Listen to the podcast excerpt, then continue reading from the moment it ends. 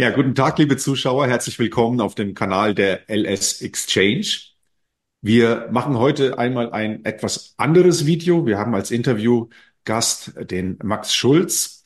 Ähm, der hat eine sehr interessante Geschichte und wir haben uns kürzlich in seiner, seiner Heimat auf Zypern getroffen und ein, zwei Stunden geplaudert und dann die Idee gehabt, dass da doch einige Gedanken dabei sind, die es wert sind, mit euch zu teilen. Und das wollen wir heute tun. Mein Name ist Lothar Albert und bevor wir loslegen, das Intro.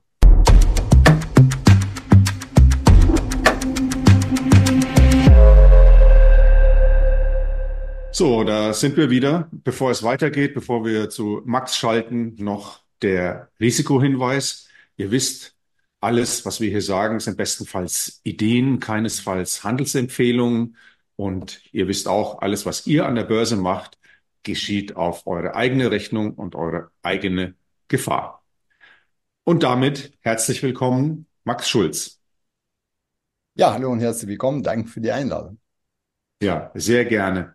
Ich habe hier mal äh, deine Webseite aufgemacht. Da steht also, du bist äh, professioneller Rohstoff, und Futures-Händler, bist spezialisiert auf eine beziehungsweise zwei Strategien, die auf den COT-Daten basiert. Da kommen wir, glaube ich, später noch ein bisschen ausführlicher drauf zu sprechen. Was aber sehr faszinierend ist bei deiner Vita ist, du hast 2014 begonnen mit dieser Strategie, mit einem Anfangskapital von 14.000 Euro und heute ist daraus weit mehr als eine Million geworden, 1,5 Millionen ähm, ein durchschnittliches Jahresergebnis von 77 Prozent bei einem Drawdown von rund 10 Prozent. Und das nicht nur erzählt, sondern du hast auch schon mehrmals bei den World Cup Championships of Future Trading mitgemacht. Das ist so mehr oder weniger die, ja, die Trading-Weltmeisterschaft und hast dort in den Jahren 2017 bis 2021 jeweils den dritten und äh, einmal den fünften Platz erreicht und die Renditen sind auch fantastisch, nämlich 111, 156 und 58 Prozent innerhalb dieses Wettbewerbs, der mit echtem Geld ausgeführt wird und wo jeder öffentlich ja zuschauen kann. Max, das ist eine tolle Geschichte und meine erste Frage ist, wie erreicht man denn sowas? Also es nat natürlich mit einem Ziel, wenn man sich ein Ziel setzt. Und zwar geht man etappenweise vor. Als erstes möchte ich natürlich sagen, dass ich äh, nicht als äh, erfolgreicher Trader geboren bin, sondern ich bin zu dem geworden auf meinem Weg. Und zwar wie jeder andere habe ich am Anfang angefangen, alles Mögliche ausprobiert. Ich bin auch der Freund des äh, breiten Fokus am Beginn, weil letztendlich weiß man gar nicht, was am Anfang einem passt. Also es kann ja Optionen, Aktien, können ja Future sein, können ja auch verschiedene Trading-Ansätze sein. Man muss alles möglich ausprobieren, aber man muss sich auf jeden Fall eine begrenzte Zeit geben und sich danach dann auf eine Sache fokussieren. Ich bin wirklich ein Freund von einer so Sache und äh, diese eine Sache dann versuchen zu perfektionieren. Und ähm, bei mir war es ja so, ich habe alles möglich ausprobiert, so ich bin nicht vom Fleck gekommen, habe auch ein bisschen Geld verloren. Ich war ja Student, das war ja nicht viel, zum Glück war ich Student. Dann habe ich verstanden, okay, ich brauche auf jeden Fall ein Ziel, weil ich drehe mich im Kreis und dann muss ich das wie bei jedem Ziel auch äh, mir die Gedanken machen, wie ich das Ziel erreiche. Also mein Ziel, wie wahrscheinlich, wahrscheinlich bei vielen, äh, Millionär, zu, Millionär zu werden, weil eine Million ist ja äh, Marketing. Schon seit äh, zigtausend Jahren gibt es diese Marketing, eine Million. Jeder träumt ein bisschen davon. Es wird auch in den Filmen suggeriert und dementsprechend habe ich mir einen Plan zugelegt. Ich möchte in den nächsten zehn Jahren eine Million Dollar mit Trading ertraden und dementsprechend aus von dem Ziel ausgehend habe ich angefangen, mir die Fragen zu stellen, wie erreiche ich dieses Ziel? Ja, und dann bin ich auf Larry Williams aufmerksam geworden, weil er hat in diesem Wettbewerb, was du dort angesprochen hast, in einem Jahr aus 10.000 eine Million gemacht. Also so ambitioniert war ich nicht. Ich habe mir zehn Jahre Zeit gegeben, aber ich habe gesagt, das ist auf jeden Fall das, was ich suche. Und dann der nächste Schritt war voller Fokus auf das, was er macht, Larry Williams, und zwar das Trading nach CUT-Daten. Nur auf das fokussieren, nur das perfektionieren, versuchen das zu lernen, zu verstehen, etc. Und das war mein Durchbruch. Okay, jetzt weiß vielleicht nicht jeder von unseren Zuschauern, wobei es sich um die COT-Daten, die Commitment of Traders-Daten handelt. Vielleicht kannst du in ein paar Sätzen mal erklären, was das eigentlich ist. Ja, genau. Also das sind kostenlose und vor allem legale Insider-Informationen. Die kann man sogar auf ein, eine E-Mail zugeschickt bekommen und zwar von der amerikanischen Aufsichtsbehörde für Future, also von der amerikanischen Regierung. So, die Amer Amerikaner, die sind äh, sehr auf Transparenz aus, also im Future-Bereich und sie haben gesagt, die Allgemeinheit muss darüber informiert sein, wenn große Marktteilnehmer, die so groß sind, die die Preise beeinflussen können, vor allem Future, das sind Finanzinstrumente basierend auf alle für lebensnotwendigen Rohstoffen. Also wir kennen ja alle Weizen, Korn etc. Das alles, was wir alltäglich für unser Lebenshaltungs, also für die Sicherung der Grundbedürfnisse, ähm, äh, Deckung der Grundbedürfnisse brauchen. Also muss die Allgemeinheit darüber informiert werden, was die großen Spekulanten am Markt machen, damit, wie gesagt, diese Preis, äh, große Preissteigerung auch nachvollziehbar sind. Und dementsprechend, wir profitieren davon. Die großen Marktteilnehmer, Spekulanten und äh, Verarbeiter, sie absichern, also alle, die im Futures-Markt aktiv sind, müssen einmal pro Woche einen Bericht ablegen an die amerikanische Regierung, in welchen Märkten sind die positioniert, wie groß sind die positioniert, also was sind die Positionen. Äh, und dementsprechend ist das für uns natürlich eine Quelle für Insider-Informationen, die uns kostenlos zur Verfügung steht. Und das nutze ich als Basis für die Trend erkennen. Okay, das ist äh, die, die CFTC, glaube ich, die diese Daten veröffentlicht jeden Monat. Die äh, äh, Center for Futures Education, nein, das ist falsch. Das ist, nee. äh, das ist, das ist Commission Futures. Ja, ja, Futures. Für, Commission for Futures etc. CFTC, das ist der richtig. Ja, genau. Gesagt, das ist deren offizielle Webseite. So, ähm, auf jeden Fall, das ist eine Kommission oder genau für Futures, die die Futures Trading überwacht. Ja, das ist eine staatliche Einrichtung. So, und äh, die Daten kommen, die Daten kommen einmal pro Woche, immer am Freitagabend. Und dort kann man sich eintragen in die E-Mail-Liste und bekommt die Daten zugeschickt oder man kann diesen Bericht bei denen auf der Webseite auch runterladen. Das ist leider schwer lesbar. Deswegen auf meiner Seite habe ich ja programmiert die CUT-Daten in einem Chart, so dass man sie äh, etwas äh, einfacher auswerten kann. Okay.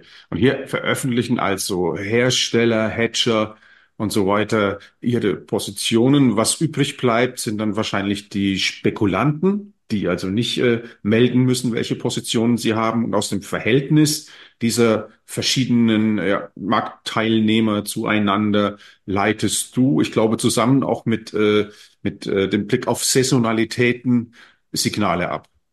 Genau, also hier ist die Idee relativ einfach. Bei dem Futures-Markt sind auch viele Verarbeiter und viele Erzeuger unterwegs, wie zum Beispiel Zuckerbauer als Erzeuger vom Zucker und der Verarbeiter die Coca-Cola. Also die Futures-Börse wurde ja nicht für Spekulanten gemacht, sondern sie wurde dafür gemacht, damit man sich über die Futures-Börse absichern kann. Und zwar der Verarbeiter hat ja springenden Preis an der Börse und der möchte aber einen stabilen Preis für einen stabilen Produktionsprozess. Und der Preis, der, das Risiko der Preisänderung ist ein Risiko. Und dieses Risiko muss an irgendwen jemand abgegeben sein, damit der Preis stabil bleibt für einen Verarbeiter. Und dann kann er sich auf seinen Prozess fokussieren, Coca-Cola herstellen, etc. Also alle Parameter sind sicher. Und der Spekulant, das ist, deswegen ist es extrem wichtig zu verstehen, dass Spekulant eine wichtige wirtschaftliche Funktion erfüllt. Der ist derjenige, der das Risiko auf sich nimmt, mit Aussicht auf Rendite. So. Mhm. Deswegen, also, wie gesagt, der Spekulant kommt und sagt, ja, ich bin bereit, weil ich gehe davon aus, dass der Preis steigt oder fällt, wie auch immer.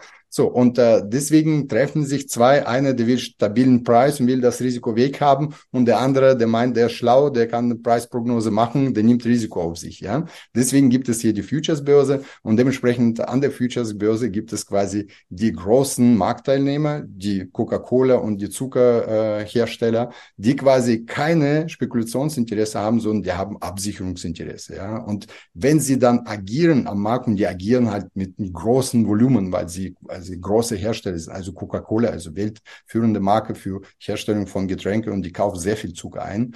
So, und dementsprechend sieht man das in den Daten. Und wenn sie anfangen, die Position aufzubauen, sagen wir, okay, also sie wissen irgendwas, was wir nicht wissen und äh, ihr Ziel ist, das Risiko abzulagern. Das heißt, wenn sie aktiv werden, heißt es, es gibt irgendwas, von was sie sich absichern. So, und äh, dann, äh, wenn es quasi irgendeine, äh, irgendwas im Markt passiert, dann führt es zu einer Preissteigerung, also quasi Veränderung auf der Angebots- und Nachfrageseite. Das kennen wir alle, ne? und das bestimmt den Preis. Wenn dann Veränderung gibt, dann wissen dass sie als erstens, beginnen sich darauf vorzubereiten, indem sie sich absichern. Dann kommt diese Veränderung tatsächlich im Markt und es entsteht ein Trend und wir wissen aber davon schon Bescheid, weil wir das im Verhalten von Commercials ablesen konnten. Hm. Jetzt ist das ja so, ähm, diese Strategie ist ja kein Geheimnis. Das genau. ist ja eigentlich bekannt. Es gibt ganz viele, die eben äh, Trading nach COT-Daten betreiben, aber die sind alle unterschiedlich erfolgreich. Jetzt bist du einer, der sehr erfolgreich damit ist. Was würdest du sagen? Was unterscheidet dich von vielen anderen, die zwar die gleiche Strategie handeln, aber eben nicht so erfolgreich sind? Ja, ich denke mal, das kann man übertragen auf Unternehmen tun. Ja, also viele wissen, wie man eine Bäckerei eröffnet oder zum Beispiel wie eine Bar oder wie, wie, wie man, wie gesagt, die äh, Würsten verkauft. Ja, und äh, es Viele probieren Unternehmer zu werden, nicht alle sind Unternehmer und ich glaube, das hängt einfach an bestimmten Sachen. Das kann man auf Trading wunderbar übertragen. Das eine ist ein, eine Strategie, die funktioniert. Also wie gesagt, CUT-Strategie ist ja bekannt. Larry hat das in seinem Buch beschrieben. Also man ähm, äh, und äh, also eine Strategie, die funktioniert als erstes. Ja, und viele fangen an mit irgendwas, was äh, wo sie gar nicht die die, die Nachweise haben, dass es funktioniert. Zum Beispiel ein gescheiterte Unternehmer mit hoher Wahrscheinlichkeit hatte keinen Businessplan gehabt. Ja, und er hatte keine Vorgehensweise, richtige Vorgehensweise, wie er vorgehen muss, also alles durchgeplant, kein Businessplan. So, zweites, viele Traden, also meine Erfahrung zeigt, viele Traden-Strategien, die irgendwie im Internet, äh, die sie irgendwo gefunden haben, ja, ohne überhaupt sicher zu sein, dass sie funktionieren. Das kann man, indem man historische Tests macht, indem man ausprobiert, die Strategie auf dem Demohandel. Und das heißt, sie verlieren Geld, bevor das Erkenntnis kommt, dass sie erstmal die Strategie testen sollten. Ja. So, zweiter Punkt natürlich, viele kommen ja nicht sofort hauptberuflich zum Traden. Und wenn man nicht hauptberuflich zum Traden kommt und betrachtet Trading als ein Hobby, so was passiert dann? So, dann betreibt man das als Hobby, das heißt undiszipliniert, nicht stetig genug, ohne Ziele. Wenn man kein Ziel hat, also wenn man probiert, ohne Ziel im Stadt rumzufahren, äh, und äh, dann kommt man nirgendwo an. Also wie gesagt, und äh, dementsprechend viele drehen sich im Kreis, probieren verschiedene Sachen aus, also betrachten das einfach als Hobby. Das heißt, fehlende Strategie, die nachweislich funktioniert.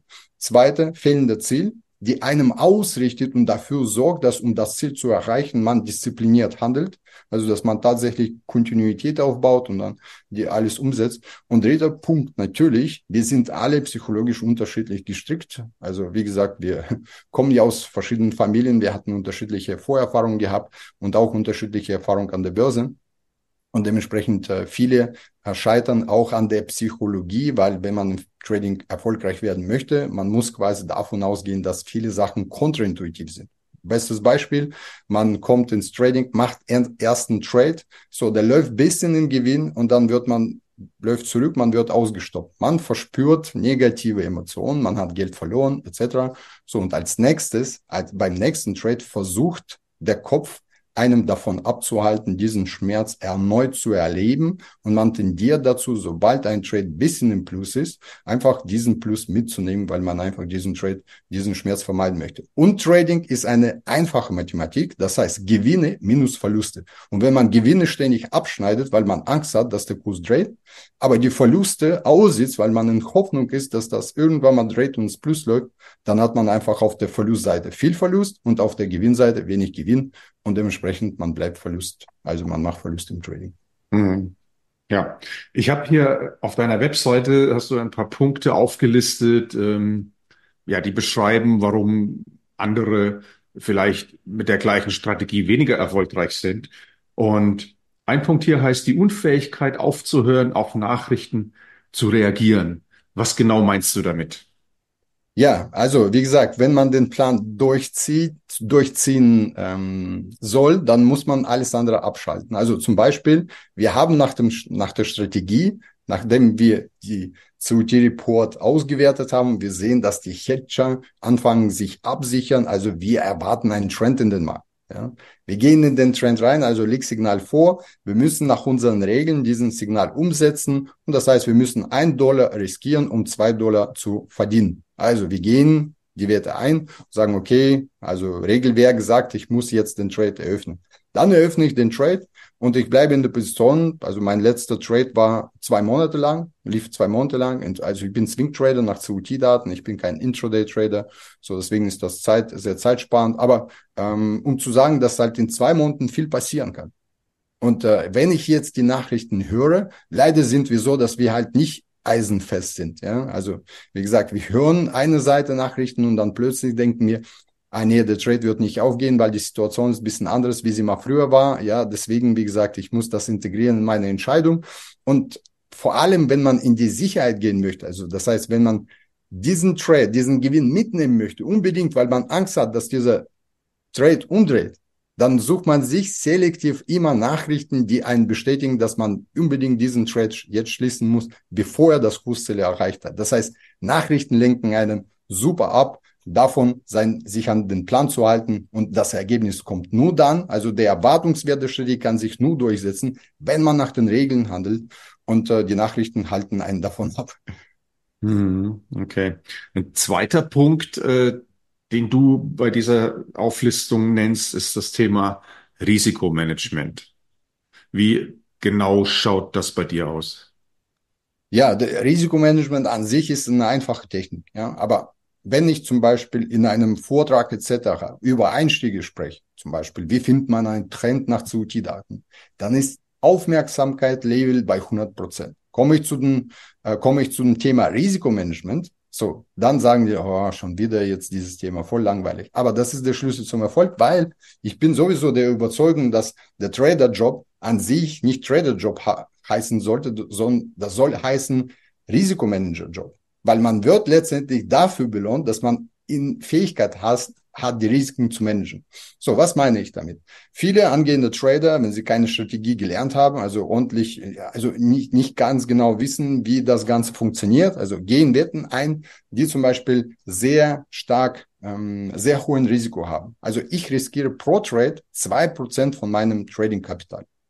Also, wie gesagt, bei meinen 1,5 äh, Millionen Dollar Konto, das sind 30.000, also ist, wie gesagt, sehr hohe Summe, weil das Konto so groß ist. Aber angenommen bei 10.000 äh, 10.000 Dollar äh, wären das zum Beispiel 200 Dollar, was man riskieren würde pro Trade. So, mit der, mit dem Ziel 400 zu gewinnen. Also CV 1 zu 2, äh, 2 zu 1. So, und dementsprechend das, diesen, ähm, diese Vorgehensweise verstehen viele nicht. Ja, so, wenn die vor allem mit einem Broker arbeiten, weil sie die sehr starke ähm, Hebel erlauben, ja, dann riskieren die manchmal 20, 30 äh, Prozent pro Trade. Und die Statistik zeigt, dass wenn man zwei Prozent riskiert pro Trade, dann kann man 36 Mal daneben liegen und man behält immer noch die Hälfte des Portfolios. Also man verliert nur 50 Prozent von seinem Portfolio, wenn man 36 Mal daneben liegt. Also das heißt, man hat 36 Mal die Chance zu verstehen, dass irgendwas schief läuft und dagegen zu, zu steuern, Strategie zu wechseln und daraus zu lernen, etc. So, in meinem, in meiner Karriere war es sieben Trades nacheinander, die in Minus waren. Und das war jetzt ein Drawdown. Insgesamt, also ich habe Risiko ein bisschen reduziert, also bei zehn Prozent. Wenn man jetzt konstant Risiko hält, bei zwei Prozent pro Trade, ist man 13 Prozent im Minus. Also bei 10.000 Dollar wäre das 1.300 ist man im Minus. Nach sieben Minus-Trades, wenn man 200 Dollar riskiert pro Trade. Wenn man aber 10 Prozent riskiert, was viele angehende Trader tun, ohne, die wissen ja gar nicht, also wie viel die riskieren per Trade, weil die Technik einfach äh, nicht bekannt ist oder ignorieren oder fehlendes Wissen. Dann brauchen die ungefähr sechs Trades, sechs, sieben Minus Trades und dann hat man die Hälfte seines Kapitals verloren. Mhm. Und das ist das Risikomanagement. Ich muss mir dank Risikomanagement einfach zwei Sachen schaffen. Als erstes, was ist der Unterschied zwischen angehenden Trader und professionelle Trader? Angehende Trader dem ist die Risiken nicht bewusst. Der kennt einfach das System nicht. Also der riskiert zu viel pro Trade und wenn er das merkt, ist vorbei. Hälfte verloren oder komplettes Konto verloren. Professionelle Trader riskiert zwei Prozent pro Trade, weil sein erstes Ziel ist, Kapital zu schützen und genug Zeit zu haben, dagegen zu steuern, wenn das Trading in die falsche Richtung läuft. Ja. Also erstes Ziel überleben, zweites Ziel dann Konto vermehren. Und wenn man seinen Fokus auf Risikomanagement richtet und da seine Hausaufgaben macht, dann wird man langfristig durch das Risikomanagement auch äh, mit Profit, also mit Rendite belohnt. Deswegen, ja, funktioniert die Sache so. Ist diese Zahl zwei Prozent, ist die fix oder gibt es auch, äh, ja, ich sag mal, Situationen, wo du sagst, das äh, allgemeine Marktumfeld ist mir jetzt zu gefährlich? Ich äh, reduziere das auf ein Prozent. Was könnte das sein? Zum Beispiel ähm, ein, ein massives Anziehen der Volatilität oder ähnliches oder deine äh, persönliche Equity-Kurve wird nach unten durchbrochen. Sind das Situationen, wo du sagst, ich, ich gehe mal ein bisschen mit dem Fuß auf die Bremse, um nicht zu riskieren, äh, größere Summen zu verlieren? Also gut, dass du das fragst, weil letztendlich habe ich vieles gemacht. Also wie gesagt, ich bin zehn Jahre, handle ich jetzt äh, öffentlich seit sieben Jahren. Also ich habe vieles ausprobiert auf der Risikoseite, weil mein Fokus war in den letzten zehn Jahren auf Risikoseite. Ich habe mich immer gefragt, wie ich die Risiken besser managen kann, damit einfach mehr vom Gewinn übrig bleibt. Ja, so und äh, ich habe viele Sachen ausprobiert. Das ähm, Tolle ist, wenn man ein gutes Gefühl für den Markt entwickelt, dann kann man genauso machen. Man merkt, also das wird mit hoher Wahrscheinlichkeit ein guter Trade werden. Also angenommen S&P 500 also wenn man den Long äh, handelt, ja, dann kann man Risiko ein bisschen erhöhen. Man hat ja positiven Erwartungswert auf seine Seite, weil S&P 500 öfter steigt als fällt. Wenn man Short handelt, also ja, also dann sollte man vielleicht mal weniger Risiko machen. Zu welchem Ergebnis kam ich? Es ist nicht schlecht, also weil äh, wenn man ein gutes Feeling für den Markt bekommt, also kann man dadurch ein bisschen mehr rausholen. Ja. Was schlecht ist aber, dass das nicht systematisch ist. Mhm. Und ich, ich, ich tendiere dazu, um einfach mehr Stabilität im Trading zu bekommen, dennoch viele Sachen systematisch umzusetzen. Weil bevor ich mir Gedanken mache, ist das dieser Trade, wo ich das Risiko erhöhen muss oder ist das dieser Trade, wo ich das Risiko senken muss, habe ich schon Zeit verloren, Energie verloren und vielleicht Aufmerksamkeit und Fokus. Also ich bin zum Entschluss gekommen, dass ich zwei Prozent konstant immer handle es sei denn, ich bin in einem Drawdown und in einem, meinem Drawdown gibt es emotionales Kapital, der mit zunehmendem Drawdown, also aufgebraucht wird. Das heißt, ich fühle mich einfach ein bisschen instabiler, ja. Und ich brauche Stabilität im Trading, damit ich nicht auf den Verlusten sitzen bleibe, sondern das weitermache, damit ich der Strategie eine Möglichkeit gebe, dann die Gewinne zu machen, mich aus dem Drawdown rauszuziehen und die Verluste wieder reinzuverdienen. Dann, wenn ich merke, und vor allem, das war in der ersten, im Beginn meiner Karriere, sobald, sobald ich im Drawdown war, und ich hatte sieben Drawdowns, also ich bin jetzt vor kurzem aus einem rausgekommen, sieben Drawdowns hatte ich gehabt in meiner Karriere. In ersten Drawdowns habe ich immer das Risiko runter reduziert, um einfach den emotionellen, emotionelle Belastung äh, runterzunehmen. Das ist mathematisch nicht äh, kluge Entscheidung, aber mir nutzt die Mathematik nicht, wenn ich psychologisch nicht in der in, in der oder nicht im Zustand bin, die Trades umzusetzen. Deswegen Umsetzung, also Kontinuität, Stetigkeit hat höchste Priorität. Deswegen, wenn es ja Bedarf besteht seitens Psychologie, äh, sollte das Risiko reduziert werden. Aber man muss immer handelsfähig bleiben, am Ball bleiben. Hm. Äh, Nochmal äh, zurückkommend auf äh, die vorvorletzte Frage ähm, mit der Unfähigkeit, äh, nicht auf Nachrichten zu hören. Ähm, das hört sich ein bisschen an, wie man braucht äh, doch eine starke Disziplin, um die Dinge ähm, durchzusetzen.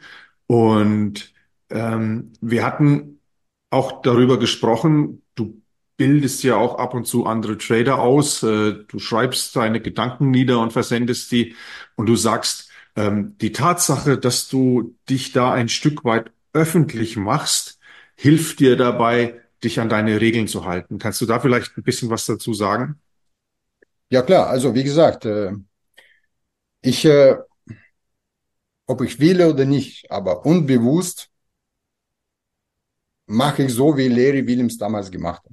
Ja, also wie gesagt, weil äh, ähm, er für mich, für mich ein Vorbild ist und äh, ich ahme ihn in bestimmten Sachen äh, nach. Ja, das habe ich auch für mich festgestellt. So, aber das Ding ist, und ich spreche ja mit vielen erfolgreichen Menschen in verschiedenen Bereichen. Ja, und die sagen einfach, wenn du erfolgreich sein willst, also musst du deine Gedanken strukturieren, so dass du in der Lage bist, jemandem das beizubringen. Weil wenn du das geschafft hast, das zu strukturieren, kannst du einfach besser agieren in Krisensituationen, wo, wo du einfach dieses Feeling nicht hast für den Markt.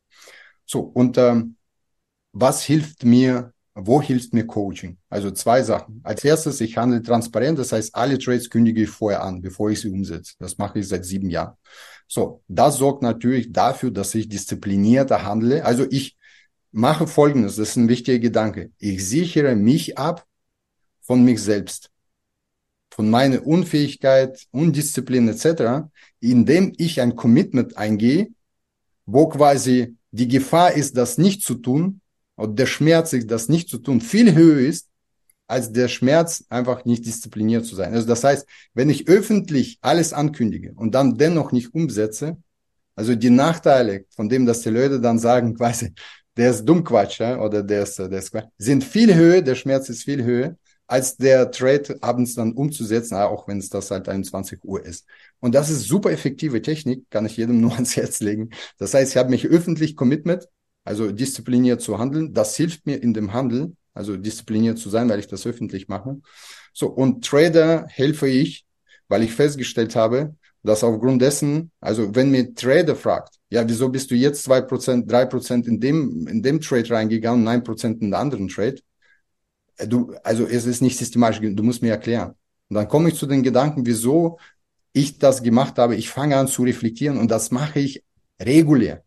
Und wer sein Leben reflektiert, also wir haben jetzt nach Ray Dalio diese Prinzip ist, ja, man kommt quasi in einen neuen Bereich, man hat da keine Erfahrung, also macht deswegen Fehler, ja, und dann reflektiert man, lernt aus seinen Fehlern und dann in der, auf dem neuen Level, also aufgrund, dass man diese Reflexion gemacht hat, hat man die Erfahrung gesammelt und man entwickelt sich so weiter. Das ist ein ganz normaler, natürlicher Zyklus der Entwicklung. Deswegen auf dem Weg zum Erfolg wird man viele Fehler machen und man muss aber die alle reflektieren, um daraus zu lernen und sich die Möglichkeit geben, aus dem Fehler zu lernen und quasi nächsten Fehler äh, zu vermeiden und dementsprechend dann auf einem neuen Level besser zu sein. Ja, und das hilft mir quasi zu reflektieren regelmäßig. Ja, so und äh, die zwei Sachen, die helfen mir einfach äh, disziplinierter Trader zu sein, zu systematisieren und da, äh, meine Strategie zu systematisieren, Gedanken, Vorgehensweisen, wie man bestimmte Probleme lösen kann. Das hilft mir enorm. Aber es hilft noch besser den Trader, die vielleicht noch die Probleme lösen müssen, die ich schon vor fünf, sechs Jahren gelöst habe. Also dein Tipp wäre dann eigentlich, äh, dass jeder normale Trader, ich sag mal, eine Art äh, Trading-Tagebuch führt und am Abend oder am Wochenende reflektiert, was habe ich für Trades gemacht, was habe ich gut gemacht, was habe ich schlecht gemacht. Und dadurch kann dann auch plötzlich ein schlechter Trade äh, einen positiven Erkenntnisgewinn haben, einfach weil er dazu führt, dass man das nächste Level erreicht. Genau, also zwei Sachen. Als erstes, man braucht Trading Journal. Also ohne Tra Trading Journal, also ich mag Traders Magazine, ja, das ist ein guter Journal. Aber Trading Journal ist viel besser. Trading Journal, dein Trading Journal ist viel besser als jeder Traderbuch. Also daraus kannst du viel mehr lernen aus, aus jedem Traderbuch. In die Praxis gehen, umsetzen, dokumentieren, jeden, jeden Trade quasi nacharbeiten, daraus reflektieren. Also wie gesagt, Fehlverhalten fällt auf wenn man reflektiert. Ne? So, und das versuchen zu beheben. Und ich werde auch noch jedem empfehlen, also wie gesagt, für, Coaching ist jetzt nicht jeder geschaffen, ja, aber ich werde jedem empfehlen, einen Trading Buddy sich anzuschauen. Weil wenn man einen Trading Buddy erklärt, warum er bestimmten Sachen gemacht hat, allein schon, wenn man das ausspricht, das ist wie ein Reflektieren und ein Strukturieren der Gedanken, merkt man, ob man Blödsinn gemacht hat oder nicht. Hm. Okay, ja, prima, Max. Ich, ich denke, das war auch äh, jetzt alleine schon äh, durch dieses Gespräch für viele ein Erkenntnisgewinn und der erste Schritt auf das nächste Level. In diesem Sinne bedanke ich mich für den Moment bei dir. Wir werden irgendwann in der Zukunft das wiederholen und äh, uns um zusätzliche äh, Erkenntnisse bemühen. Und euch, lieben Zuschauer, wünsche ich alles Gute. Ich hoffe, das ja doch etwas andere Format heute hat euch gefallen. Gebt uns einen Daumen hoch. Und wir gucken dann, wenn das entsprechend angekommen ist, dass wir das regelmäßig wiederholen. Vielen Dank.